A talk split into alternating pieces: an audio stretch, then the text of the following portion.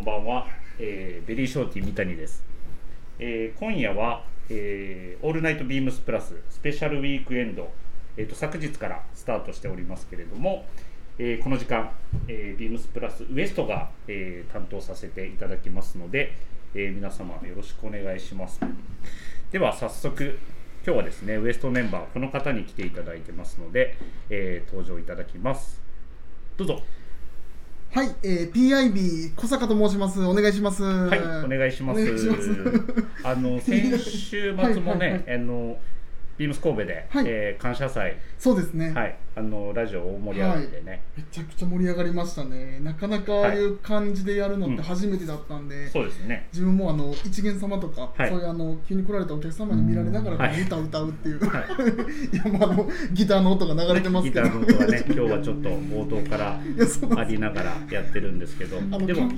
いっぱい歌ってましたよねめちゃめちゃ歌ってました。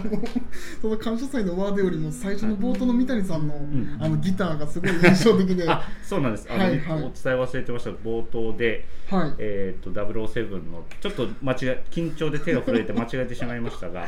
あのはい、聞かせていただいた理由は後でちょっとお話しさせていただくんですけれども、はいはい、大体ねもうこの、ね、えーと、大体というかスペシャルウィークエンドで、えーと、我々が登場したということは、はい、今からこう誰が登場するかって大体皆さんももしかするとね予想がついてるかもしれないんですがまずじゃあ、はい、この方に登場していただきましょう、はい、お願いします。えっ、ー、とビームス福育の先生でございます、はい、先生。はい。先生ご登場ください。よろしくお願いします。お願いします。こんにちは白川です。よろしくお願いします。よろしくお願いします。お願いします今もうなんか袖からこう手叩きながら出てきたみたいな感じになりますけど。まあ、大阪らしい、そうやね本当に。あの前回もちょうど半年前に、はい、えー、っとご一緒させていただいてとっても楽しい時間過ごせて、はい、今回もまた頑張らなあかんなっていう話で、はい、えー、っと先週はあの必死のパッチの説明を、ラジオブースからしていた、白川と申します。よろしくお願いします。お願いします。お願いします。僕もあのその回のボーイズトーク聞き直しましたけど、はい、ブースの外でこうジェスチャーをねされてたっていうのを なんか聞いてても分かりましたね。そうですね。はい。僕も知らなかったんで必死のパッチ勉強になりました。そっちやったんやっていう感じですよね。ねはい、あの普通に言って、まあ、正しいかどうかは分からないですけど、ね、はい。はい、ありがとうございます。で、お願いします。お願いします。で、えっ、ー、と白川さんが登場したということは、はい。は、は、もうこの方をお呼びするしかもう緊張してたまらないですね。たまりませんか？はい。では。先ほどからあのちょっとギターの音鳴っておりますけれども。ボロンって。はい。ボロンって。ご登場いただきましょう。はいお願いします。よろしくお願いします。お願いします。ケネスフィールドの草野です。お願いします。お願いしますいやいやいやありがとうございます。はいギターをかき鳴らしていただきましたさんでえっ、ー、と、はい、で半年前先ほど白川さんからもありましたが、はい。はい、えー、トータル時間2時間のしゃべり倒してなんぼやをさせていただきました内容の濃いはい、本当に。あの後ぐったりしましたねあの初めてっていうのもありましたけれども、はい、あの全員ぐったりしてあの、ね、ただあの皆様リスナーの方から非常にごご好評いただきまして、えー、はい、あの再はい、再生回数も非常に多く、はい、はい、あの今回もねじっくり、まあ、何分話すかわからないですけれども 前回超えを目指しながらやっていきたいなと思いますので、はい、はい、よろしくお願いします。はい、ではタイトルコールをかせていただきます、はい、えー、ビームスプラスウエストのオールナイトビームスプラス、えー、今夜はスペシャルウィークエンド、えー、しゃべり倒してなんぼやリターンズです。えー、この番組は変わっていくスタイル変わらないサウンドオールナイトビームスプラス supported by Shure、えー、ケネスフィールド音声配信を気軽にもっと楽しくスタンド FM 以上各社のご協力でビームスプラスのラジオ局プラジオがお送りしますはい。お願いします。改めまして。えー、っと前回はですあ前回でも、えっと、小坂さんはいなくて、初めてですもんね。もう緊張がたまらなくて。でもあの、まあ、そのちゃんとね、はい、前回のラジオも、はい、あの2時間みっちりとお聞きさせていただいたので。最後まで聞いてます？あき聞いてます聞いてます寝落ちしたって言ってたじゃないですか。そうですねあの聞いてない。開始5分で寝落ちしました。いやいや。聞いてないのですね。何も何もね理解せぬまま。いやいやあの、はい、しっかりとあの聞かせていただきました、ね、はい、はい、どうでした？改めて聞いてみて。あの、まあ、改めてというか、まあそのまあ、そもそもまずまあ自分がこの回にあの呼んでいただけるっていうところが本当にびっくりしてまして、はい、まああのなかなか、うん、まあ、こういう形でお話しすることっていうのがないんで、はい、あの緊張が隠せないんですけど、うん、まあ、その前回のラジオを聞いてると本当にその白川さんと、はい、あのケネスフィールドの草野さんの、その話のうまさといいますかそうですね。なんか自分勉強しないといけない。しまいましたね。でそれでちょっと耳の、うん、ちょっと喋りすぎあ喋りすぎゲストの方で喋ってもらう。ちょちょっと喋りすぎ僕が多くなりすぎて失礼しますあの今回は、えっと、ご指名ということもありまして、はい、あの小坂さんに登場していただいてるんですけど、はい、小坂さんなんかそういう小坂さんを選んでいただいて理由などは特にない特にないです。わかりましちょっと期待しました。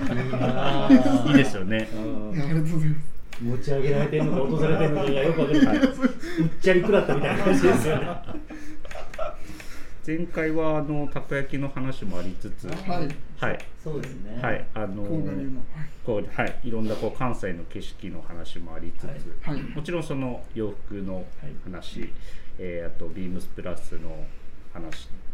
関西の歴史の話などさせていただいたんですが、えっ、ー、と最近あのいろいろとコロナもね少し落ち着きを見せ始めまして。いろいろこうお出かけができるようになってきたなというところなんですけれども、はい、さんいろいろともうすでに出か出かけるというかこういろんなところ行かれてる印象は僕あるんですけどもなんかどうですか最近。えっ、と僕はね今年の春に、はい、あの高知の,、はい、あの梼原っていう場所に梼原。はい、はい、行ってきました。梼原は僕知らないです。すいません。はいあの、はい、どういった？あの梼原は、はい、あのオリンピックのあの新国立競技場デザインされた、はい、あの熊健吾さんの建築がいくつかあるっていうのもあって、はい、そうです。ちょっと興味があったので、うん、はい、行ってみました。はい。いかがでしたか？実際行ってみて。いや遠かったですよね。すっごい遠かったですね。まず伊丹空港から、はい、えーと、高知空港が行って、はい、で高知空港からバスで、はい、えー、高知駅。高知駅、はい、で高知駅から JR で須崎、須崎。須崎。っていう駅、あ電車でどのぐらいかな30分ぐらい行って、はい。で須崎の駅から、タクシーで1時間ぐらい、さらに、はい 相当移動距離が。移動距離が結構半端なかったですよね、はい、でそれ乗り継いで結局その着いた現場にそのいろんな建築があるそうです。あの梼原の、はい、えーと、区役所、はい、町役場っていうんですかね、あと図書館と、あと、えー、美術館っていうのかな、あとホテルがその熊健吾さんの,、はい。あのデザインっていうのになってて、はい、はい、そうですね。すごいあのー、山あいの町というか、はい、もうほほぼ村って言っていいのかな、はい、なんですけどすごいやっぱ景色のいい場所で、空気も綺麗で、はい。すごいねいい場所でしたね、はい、結構そそこは観光地みたいにはなってるんですか、ね、いやもう観光地ですよね。はい。いやあのやっぱりその熊健吾さんの建築を見に来るお客さんで、あのそのホテルに宿泊されて、はい、でやっぱ一泊二泊ぐらいして、うん、そうですね。滞在される方が多いんじゃないですかね。はい。僕もその香川県出身なんですけれども。はい丸亀市とか、はい、高松もそうですけど、はい、結構いろいろとそういう建築、まあ、草野さんも前高松のあの、あの建物とかおっしゃられてきましたけど、あってすみません僕あんまり興味え僕もそんなそんなに詳しくはないし。広げられないんですけどすみません、はい、あのそうです。そんな詳しくもないし、はい、知らないんですけど、はい、やっぱどういうものなねそうですね見てみないなってすごい、ね、興味があって、はい、そうですねまずはその工事ってことですね、そうですね。はい、白川さんはちなみにこの神戸も結構建築がいろいろ古い建物があると思うんですけどそうですね。そういう点に関しては、えっと、はい、神戸はやっぱりあの代表されるところは安藤忠雄さんの、はい、えっと、建物とか建築物が多いですね。あの特に震災後、まあ、震災前からもだと思うんですけど震災後はあのもう自らいろんな企業に提案されて、はい、えっと、新興新興神戸製鋼ですね、はい、神戸製鋼の、えーと、例えばなんだ関連のところだったりとかあと兵庫県立美術館もそうですしあのその辺りで街中にもやっぱりあるんですよね、うん、あれこれはっていうなんかこうコンクリート打ちっぱなしの、はい、えーと、建物だったりとかをこう紐解いていくと、やっぱり安藤忠雄さんが手がけてる。手がけたっていうところがやっぱ多かったりするんですよね。はい、で今も、えっと、図書館建ててらっしゃるので、それ何かで見ました、はい、大阪は先にできて、その次神戸っていうところで、今あの東遊園地のあたりに、えっと、いらっしゃるので工事してますね、あの辺、はい、あの辺りがちょっとまた面白い自分もあの高知さっき、えっと、草野さんがおっしゃった高知は、はい、えっと、以前店舗担当しエリア担当してたこともあるので、はい、何度か言ったんですけど遠いですね。遠いですよね、うん、もうちょっと近いのかなと思ってたんですけどね、はい。うん、距離的にはあれですよ。多分そんなにもちろん鹿児島とかの方が遠いですけど、うん、行くこう手手手手だてというか、そういうのを探っていくと、やっぱり高知って時間かかりますよね。かかりますね。それと横に広い。そうですね、高知は。はい、どこに行くかが、えっとまたポイントになってきた。りするん。ですよね。高知、まあ、香川県出身なので高知何度か行ったことありますけど高知市内までしか行ったことはないので、車で、なのでなかなかねそういう秘境的なところには行けてないですけどやっぱりお話を聞くと興味がやっぱり湧いてきますし、ね、何を目的で行くかっていうところもねやっぱり重要かなと思いますけど、そうそれでやっぱ高知っていうと、はい、やっぱりあのカツオのたたきじゃないですか。やっぱね、はい、あの僕九州出身で、ね、はい、魚いろいろ食べれるんですけど、やっぱり高知っていうとそこでしか食べれないね、ね。特別なものっていうのでかつおのたたきっていうのはね事前情報であったんで、はい、どうしても食べたいやっぱり食べたいと思って、はい、一応行ってみたんはい、いろいろ調べるとやっぱり最初にネットで出てくるのは、うん、なんとか市場のこの店が美味しいとかっていう、要はちょ,、ちょっとこうそういう飲食店が集まったような、まあ、あの県外の人がこうね行っていろいろこう、お店も選べてい。ろいろちょこちょこ食べれるようなスペースってあるじゃないですか、はい、であじゃあやっぱそこに行けばいいかなと。思って、でタクシーに乗ったんですであそのなんとか市場行ってください。っつって、でいろいろあるんですけど、どこのお店が美味しいですかね？みたいな、ね、一応聞くじゃないですか、そうするといや地元の人はね魚屋でね買って食べるからねだけどなんかあそこのお店が美味しいって言ってたよとかって。言ってるんで、はい、あこれはやっぱ地元の人が言うからね、タクシーの運転手さんだし、はい、情報もいっぱいあるし、はい、じゃあそこ行こうっつって、行ったんですよ、そしたらまああの昼前だったんですけどそこそこやっぱお客さんが入ってて、あこれ間違いない、うん、で地元の人っぽいなんか若い子たちもいっぱいいるんであこれ全然間違いないなって食べたんですよ。カツオのたたき、そしたらあれ？あれ？意外と。みたいな。こっちのあれだあれみたいなあ？と思って一切れ食べて、はい、二切れ食べて、はい、いやあれ？おかしい俺体調悪いのかな今日みたいな 感じだったんですね、はい、いやなんか違うな。なんかこう自分がイメージしてたカツオのたたきのなんか、こうなんか歯ごたえがちょっとあって、こう香りがとか、なんか違うなみたいな。やっぱちょっとおかしいと思って、はい、ちょっと納得がいかなかったんです、はい、でそのなんとか市場っていうところ出ると、すぐアーケードがあって、なんか地元の人が買うようなお魚屋さんがあったんですね。カツオのたたきのパック売ってたんで、とりあえずこれ食ってみないと、ダメでしょと思って、一応買って公園で食べたんですよ、そしたらめちゃくちゃうまくて。ちゃくちゃうまくて、はい、でそのまあパックのお刺身ねカツオの竹のパックだったんで、はい、食べ終わった後のゴミをまたさあのその魚屋さん申し訳ないんですけどこれちょっと処分していただいていいですか、ってすごい美味しかったですって言って。いやさっきね実はそのなんとか市場っていうところで食べてみたんですけど、はい、なんかちょっと違ったんですよね、うん、いやそりゃそうだよね、うん魚魚屋さんで、うちみたいなとこで買わないとみたいな感じで、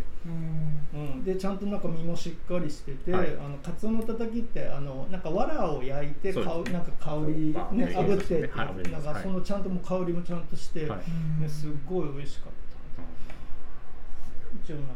そういう。だからお店よりもななんてだから僕の最初のお店選びがひょっとしたらちょっとちょっとちょっと違った間違ったかもしれない。だしタクシーの運転手さんが最初に言われてた、はい、いや地元の人は、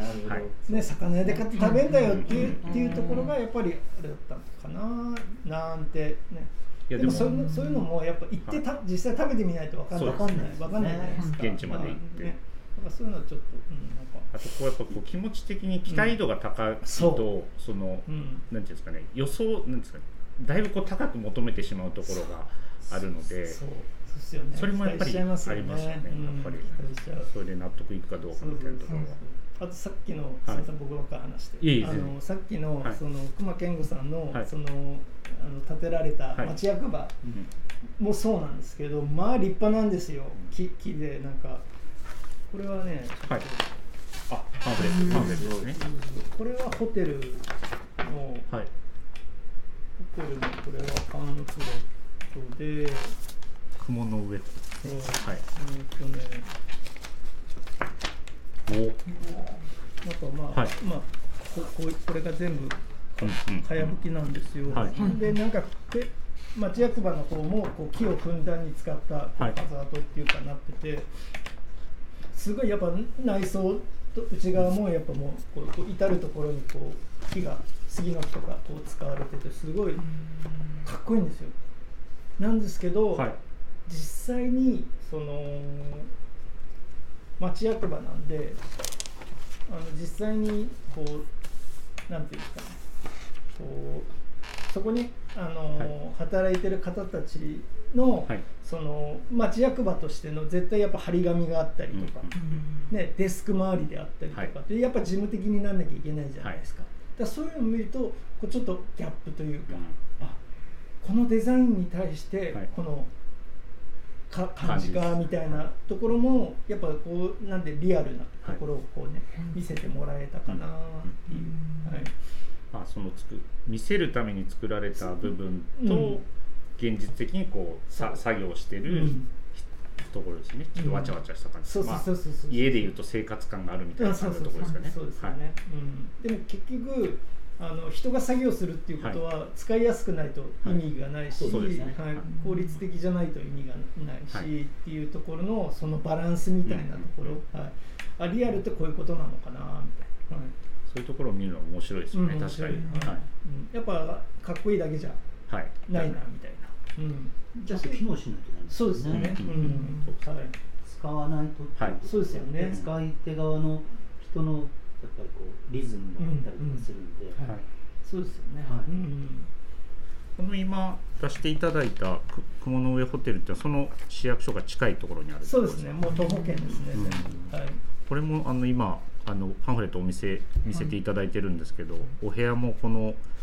ね、木がだいぶふんだんに使われてますよね。はい、シンプルで、はい、でやっぱりこうね新国立競技場とかもこういうこうね木がバーッとこう使われてるじゃないですか、はい、だからやっぱベッドに入って上も見ると、もうこう熊健吾なんですよね。おおってなるわけですね。あもう熊健吾来たみたいな。なんかさっきのあの安藤さんの、安藤忠雄さんの、えっと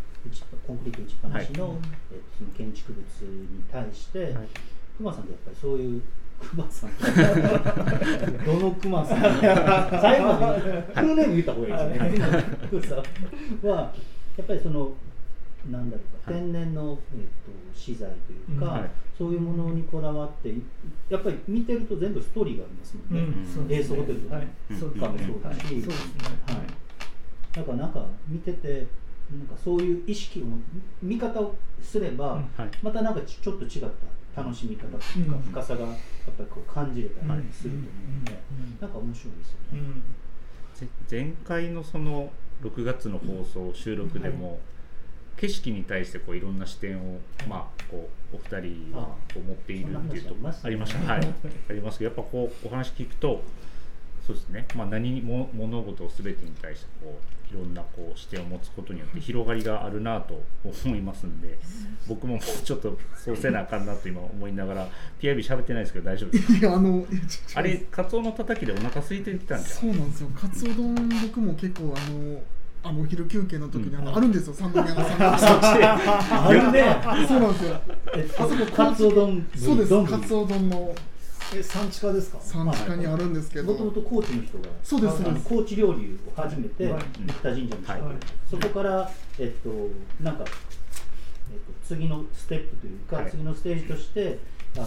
ランチに食べれるようなカツオ丼そうです。カツオ丼をやってらっしゃるんですめちゃくちゃ美味しいです。最後あのちょっとそのまあ若干そのお味噌汁といいますか、はい、そのまああのカツオの風味のした、はい、あのだし汁で最後お茶漬けをしてこう最高じゃないですか。何その生き生きした感じ。そうですね。食べ物の話になるとその生き生きした感じが。いやそのクソンさん喋られてる時にどうどのタイミングでカツオ丼の話してたか思ったんですけどでもなかなか入りにくかったあれですよね。今度神戸にいらっしゃった時はああそうです。そうですカツオ丼。でも神戸でコーチ？みたいな。感じ。なんかちょっと違う感じあるんですけど、でも本当に食べて食べてはい。ちょっと一緒に。でもいろんな人をねにおすすめして連れて行ってるので、あの PIB はあのぜひソさんも来られた時は、はい、ご堪能いただければと思います。この間あの産地下のあの何ですか？あのカツ丼屋さん久々に来ました。吉兵衛。みんな大好き吉兵衛ですね。美味しい美味しいですね。カツ丼の吉兵衛になると、必ず一言つか付け加えたいのが、はい、僕は天丼吉兵衛派です。ああのもう一個奥にあるところですよね。はいはいはい。極真空手のあのカレンダーとか貼ってあるんですよね。で、同じ吉兵衛で、兄弟でも何でもないんですけど、えっと二人とも多分極真空手をやってらっしゃった雰囲気あるんですよ。あの今もでも勝野吉部の方は、はい、オーナーの林様も店あんまり出てないかもしれない。はい、だと思います。若若い方がでも見たらやっぱこのこの辺の腕の雰囲気とかが、はい、あのシャレにならない感じ。まあどうでもええ。だから小坂さんが今もうぐっと食べ物の方に 俺もそれそれ続けた方がいいのかな 僕はレールを引いてしまったいやいやまあでもあのね全然そのカツオ丼の話をしたかったと思うのでそうですね、はい、言えてよかったですね。言えてよかったですこれちょっと伝えれて。はい、はい、でも産地化をいろんなものが本当あるんですね。この間ちょっと全部回ってみたんですけど、えっと東南アジアのもものもあるし、はい、揚げ物もあるし、はい、煮込みっていうかもつ,、もつ系もあるし、はい、あれ前昔からですか？うんと基本でも多分中華と、そういうなんかあのもともとあそこ市場なんですよ。あそうなんですか、あの実は1階が市場なんです、はい、今はちょっとだけ名残があるんですけど、えっとなので、その市場にこう買いあの買い物を買い物とか仕入れに来る、はい、えっと、店の人たちが食べる食堂があそこに並んででもだいぶ変わりました。あのそうなんですね。それこそあのこうなんだろうか小皿を取って、はい、でご飯と味噌汁みたいな感じの店も実はいくつかあったんですけど、はい、もうそういう店はちょっとなくなってしまったので、はい、今はだから洋食と中華と、まあ、洋食っていうとあまりにもあの幅が広いんであとはそういう、えっと、エスニックな感じのが多くなってきてます。よね。そこで1か月ぐらいねランチ全部いけそうですね。いやそうですね、うん、多分飽きずに回れますよね、うん、ビームス神戸のスタッフはなので結構まあ恵まれてると言いますか、うん、あのバリエーションが多いので、まあ、結構行くとこ決まってはくるんですけど 定まってはくるんですけど好みがあるので。ですけどでもなんかこうどこ行こうかって迷える楽しさといいますか、はい、そういう選択肢があるっていうそうです、なんかちょっと、はい豊かな感じがします。なんかいもうここしかないっていうよりはなんかこうたくさんあって迷える方が、ね、その日の一日の気分も変わってきますから。ね。そうです。はい、僕も迷ったら吉兵衛です最後。は。最後。はい。えどど何派？ソースカツ丼それとも普通のカツ丼？えっと、今まで普通のあのまあカツ丼だったんですけど、はい、最近あのちょっとなんか韓国風味のああった。あそうなんですよ、うん、あれめちゃくちゃ美味しいんですよねちょっと邪道なやつ言ってみ 最近。でもぜひ食べてください。あのいつもてんこ盛りで食べますので。はい。盛り盛りで。めっちゃ今丼見えた感じ。似合いますね、やっぱり。カツ2枚のせ？かつあの、えっと、2枚のせのあの小肉がついてくるやつがてんこ盛りってやつで、え卵ももちろんダブル卵もダブルです。ダブルですごい。美味しいですはい、それで出来上がってるそれで出来上がってます、はい、それでその体体が出来上がってるっていうことですね。ありがとうございます。すいません。はい。で、はい、えっ、ー、とまあ食の話がだいぶ多くなってしまいましたけど、最終的にその草野さんもこう白川さんもお出かけをこうされるときに、はい、えっ、ー、と個人的に聞きたいのは、はい、なんかこう必ず使うアイテムっていうか持っていくアイテムみたいな気になりますね。なんかあったりしますか？必必需品みたいな。絶対持っていくやつ、はい、ありますあります。何でしょう、まあ、たまたま今日、はい、使ってるんですけど。はい。はい。でなんかやっぱりねこね。これがなこれがないと困るみたいなとかね。あり旅先でこう寝るときにこれがないと。寝る時の話 これじゃないですか？あイーグルクリークの。この。これ？これなんていうんですかこれなんていうんですかね。これ、うん、あれですよね。えっとすみません。なんてやつですか？なんとかケース。はい。なんとかケース。すみません。完全に今出てこないですけどこう 荷物を仕分けるための。そうですはい、はい、小分けポーチ的な感じです小分けポーチ。はい、そうですね。大小さまざまなサイズの、そうですねこういうのにやっぱこう下着を入れてまとめたりとか、はい、下着そうですね。あとは、そうですね。あの走る時の。あウェアを入れたりとかして。して。そうですね。なるほど、はい、これはもう必ず。持っていかれる感じ必要ですね、はい、それ以外も何個かそういうものに入れてこうパッキングされてる感じですかバッグには？いやこれぐらいあとはもうぐちゃぐちゃですよ、ね、あぐちゃぐちゃです基本的にはぐちゃぐちゃです、はい、でもこれは必ずもお持ちない。必ず必要ですね。必要ですよね。はい。白川さんちなみに何かこうこういうもし遠出される時とか、あのこういうトラベルポーチトラベルポーチはい。僕はあのあのこういうタイプではないんですけど、はい、あのなんだろうえっとショッパーじゃないの？なんていうの、はい、あのバ小さいあれですかね。小さいバッグをい。くつか持って、それに逆に言うとこういうふうに下着はこれ、うん、でシャツはこれに入れるっていうふうにつく、使ってることと、はい、それだから逆に言うと、えっと、もう街に出かける時とか普通に歩く時に何かしらの、えっと、買ったものを入れたりとかできるように、エコバッグ的な、はい持ち歩くことと、あとはコットンのストーブとかもああ巻くこともそうだしあと、何かしら、はい、あの包んだりとかもできたりするので、あのあ今日持ってくるの忘れた。巻物フィールドのいえいえいえあの今日は三谷さ。ん三谷さんが今日はプールで、はい、そういうのを必ず持ってあの巻いてなんぼや精神はやっぱりこう、絶対に必要なので、ね。はい、今日のあの白川さんのこれはイギリスの English tradition えっとあちょ何ですかそれ？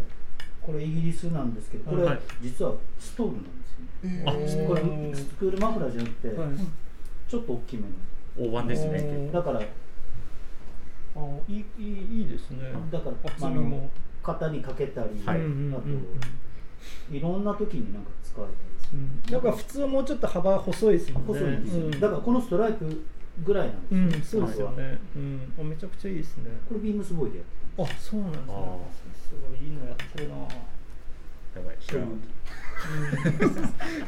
た English tradition かと思いましたいやでなんか膝掛けとかにもそうなんです。ね、はい、そうですね、はい、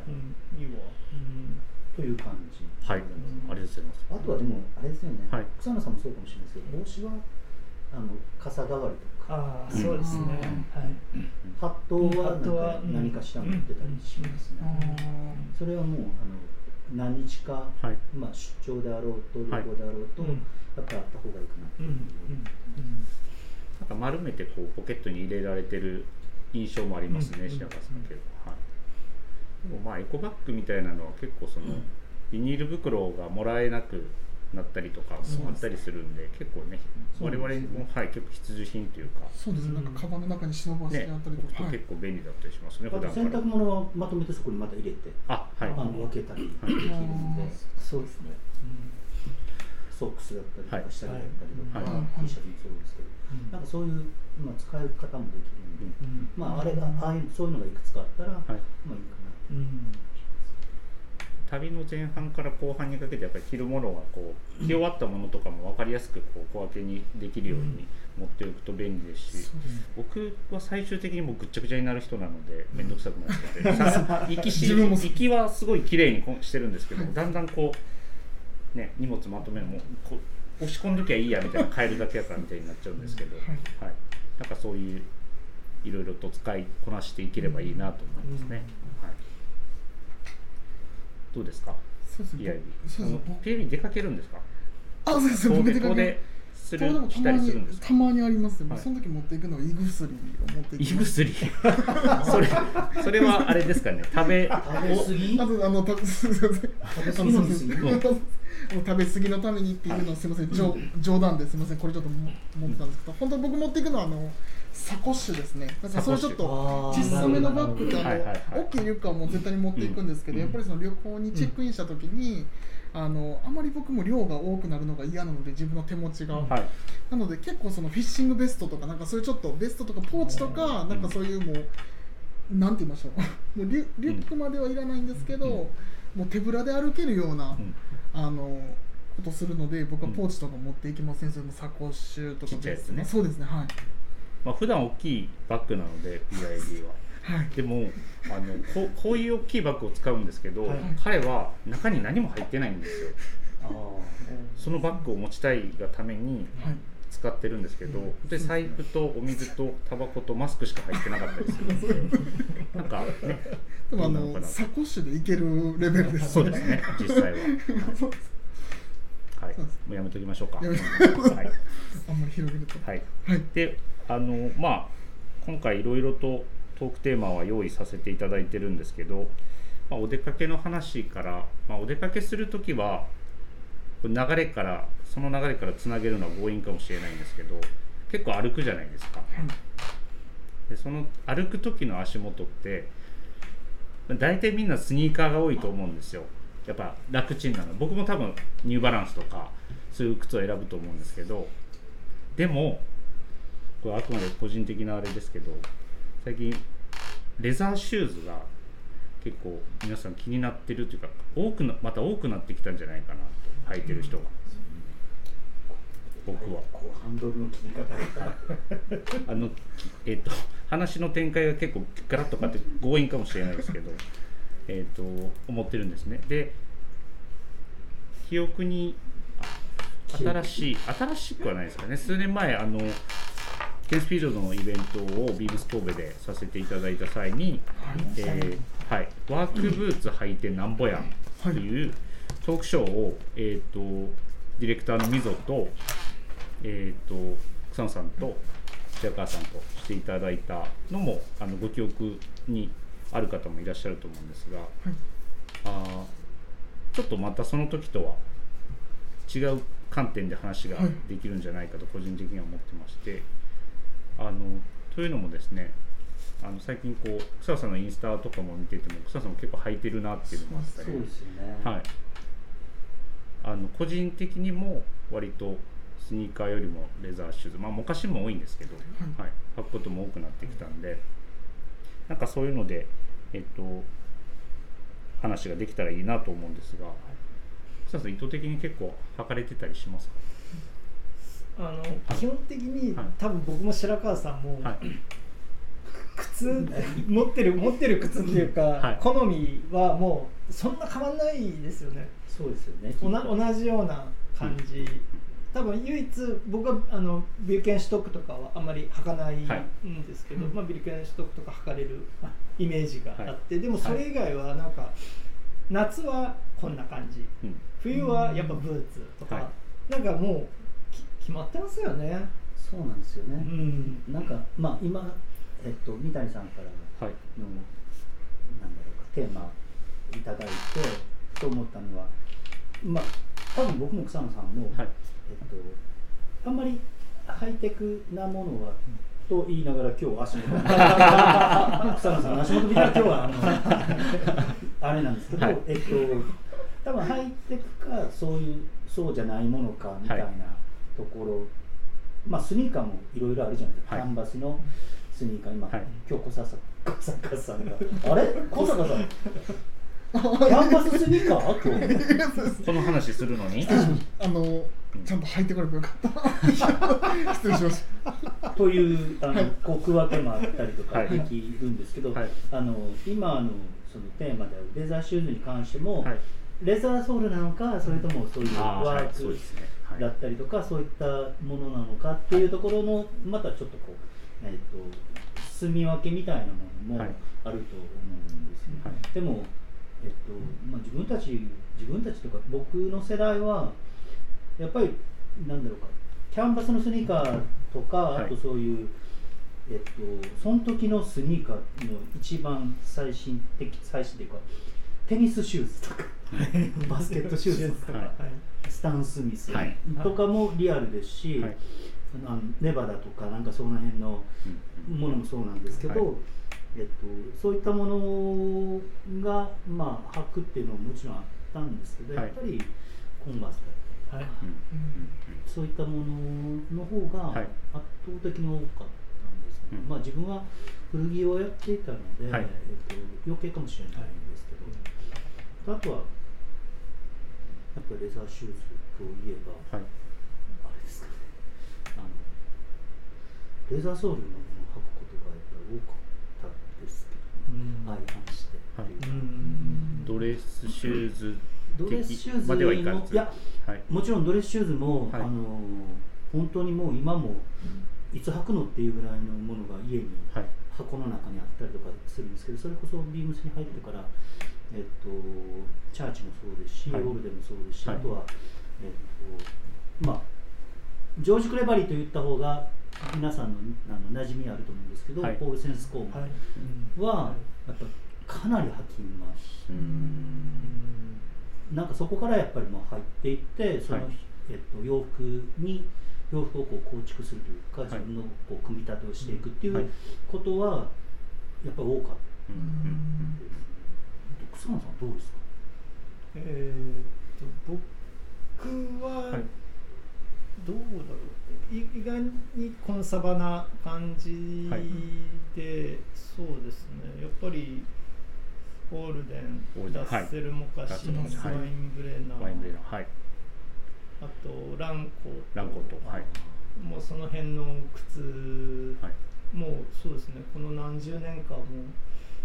ほとんどそれっていう感じですね、うん、アメリカ製のアメリカのものが多いなっていうイメージはあります。で、はい、自分のブランドを立ち上げるときに、はい、イギリス製のノーザンプトンで作ったオリジナルをやってたんですけど、はい、そうですね。モンクストラップの、モンクストラップそうですね、それ以外はほぼアメリカの靴っていう感じですかね、はい、その草野さんのそのスタイルで、えっ、と例えばツイードのジャケットとトラウザースにタイドアップをしてマウンテンブーツを履かれるスタイルとかも結構今まで拝見したことあるんですけど、やっぱりそのセオリー通りっていうとあれですけれども、割とこうそういうスタイル洋服を着た場合プレーントの黒のシューズをロ,、のロカト靴を履いたりとかっていうのは割と僕たちがすぐ思いつくセオリーなんですけど、なかなかそこでこう足元に少しこうカラフルなマウンテンブーツとかも合わせられることはあると思うんですがそれをこう選ぶ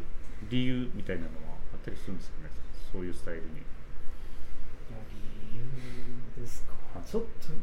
や、わかかん、わかんないですか。そう あ、好きだから履いてるみたいなのもあって。そうです、そうです、そうです、そうです。はい、そうです。いや、あの、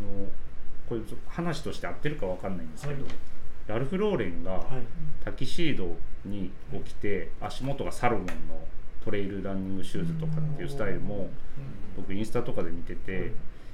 まあやっぱ真似しようと思ってもなかなか難しいなって思ったりするんですけど、なんかそういう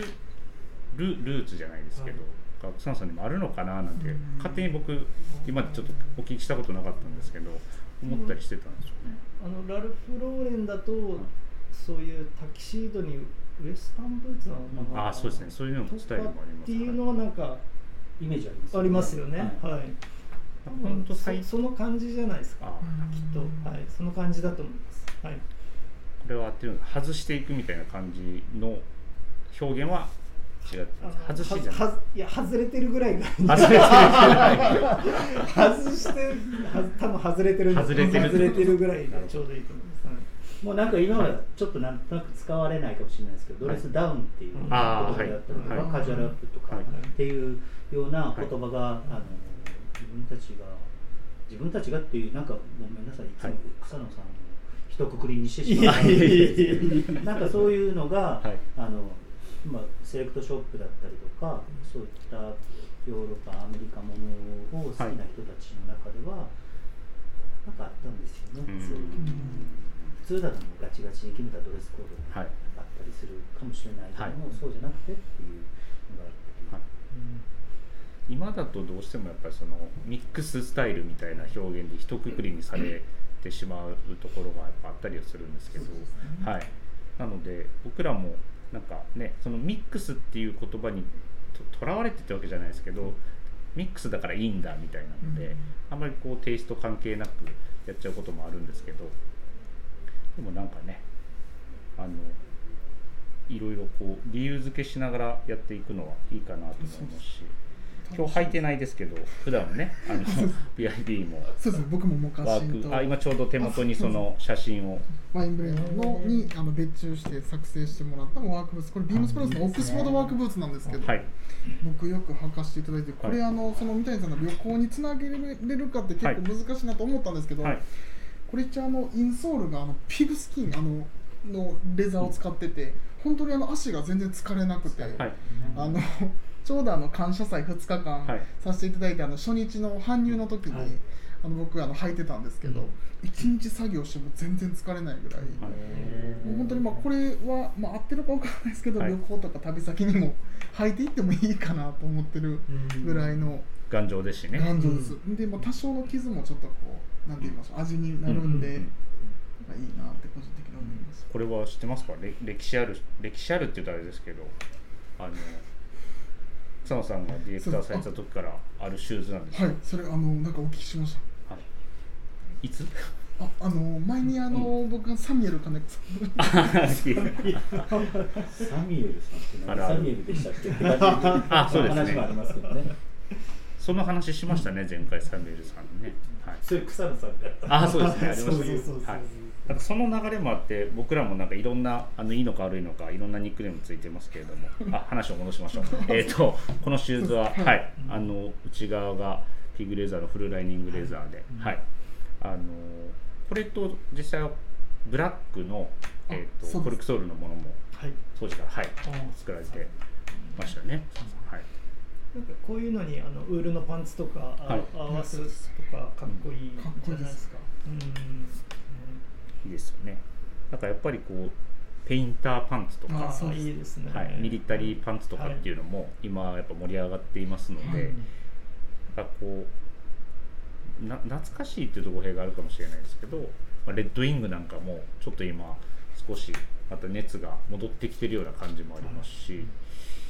がこうファッションはこうぐるぐる回って戻ってくるみたいな話もあるんですけど、その時々のテイストを交えながら、ね、あの楽しんでいただけるんじゃないかなとは思ってますけどね。はい、なんかすいません。あのこの話レザー手術の話をあの、はい、ビームスプラスのそのオリジナルの靴の宣伝でしょ？このあいえ。あのそうなんです。今それでまとめようとした時に結局それそれでそれで終わるんかいみたいな感じになりそうだったのでちょっと。いやあの、はい、あれですよね。今なんかもうちょっとこう、えーと、振り返ると今日の話の流れ振り返ると、出かけるっていう話で、はい、でえっ、ー、となんかまあもうそろそろ旅行もいいのかなそうですね、はい、なんかこうちょっとみんなの頭の中にチラチラっとしらして、うんはい、で旅行とかもそうだし、はい、出張とかもそうなんですけど1泊2日だと、うん、まあまああの1つの靴であの2つのコーディネートって、はい、スタイリングっていう組み立てやすいんですけど、はい、それ以上になるとやっぱり靴ってなんかベースになって、うん、それに対して何をこう、はい、組み立てようかっていうところが、きっと皆さんもご経験あるような気がするんです、はいはい、2泊3日とか、まあ、それ以上ももちろんですけど靴ってやっぱりあんまりソソックスを持っていく感じ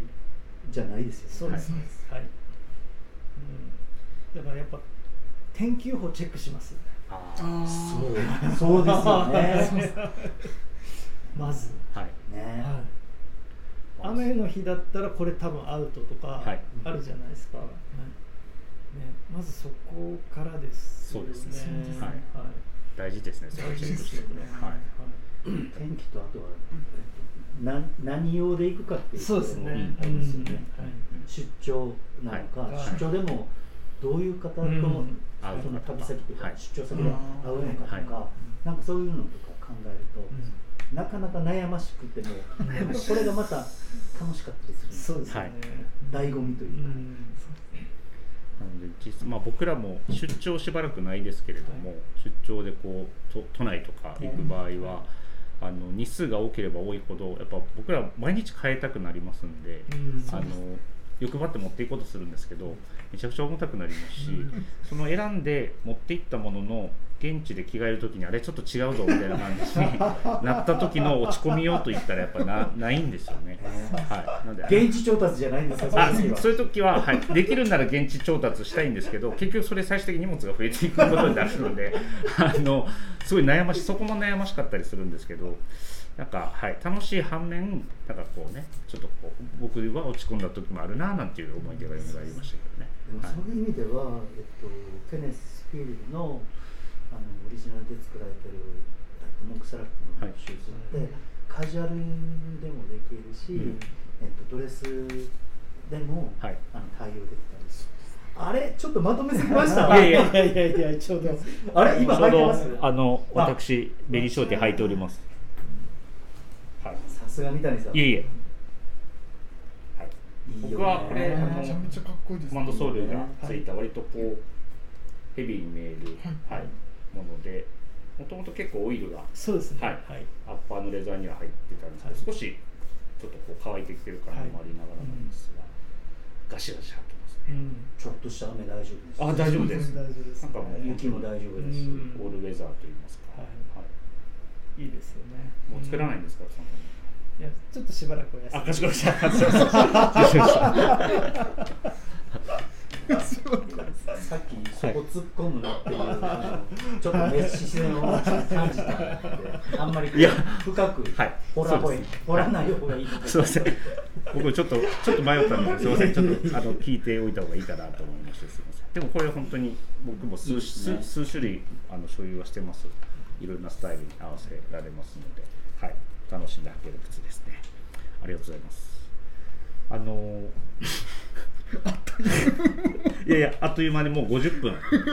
あらすごいなね。はい。50分経ちまして。10分ぐらいの感覚でしたねまだ。10分ぐらいの感覚でしたあじゃあここまで振り返ってみて PIB どうでしたか？こうですか、はい、いやでも本当にあの、うん、まあ、大人なお話がすごい聞けたなっていうところと大人なお話はい、はい。まあ、あとまあ自分が本当に知らないことばっかりだったので、はい、まあ、この回でもすごい勉強になりました、うん、中がめちゃめちゃ普通のこと言ってます、うん、なんかもう終盤みたいな感じでまだ終わらへん。からまだまだまだまだ話ある。はい、でこのスペシャルウィークエンドのえっ、と大きいこうタイトルとしては、はい、えー、2022年春夏コレクション。春夏まで待てないっていうところもありまして、えー、もう早くももう2021年は残り約1か月で終わり終わろうとしてるんですが、えーと、やっぱり2022年春夏のテニスフィールドのコレクションの お話もやっぱさせていただきたいなと,、えー、と思ってるんですけれども、はい、どっちからいきましょうかね。別注。別注ですね。別注のアイテムからやっぱりいった方がいいですかね。はい、はい、この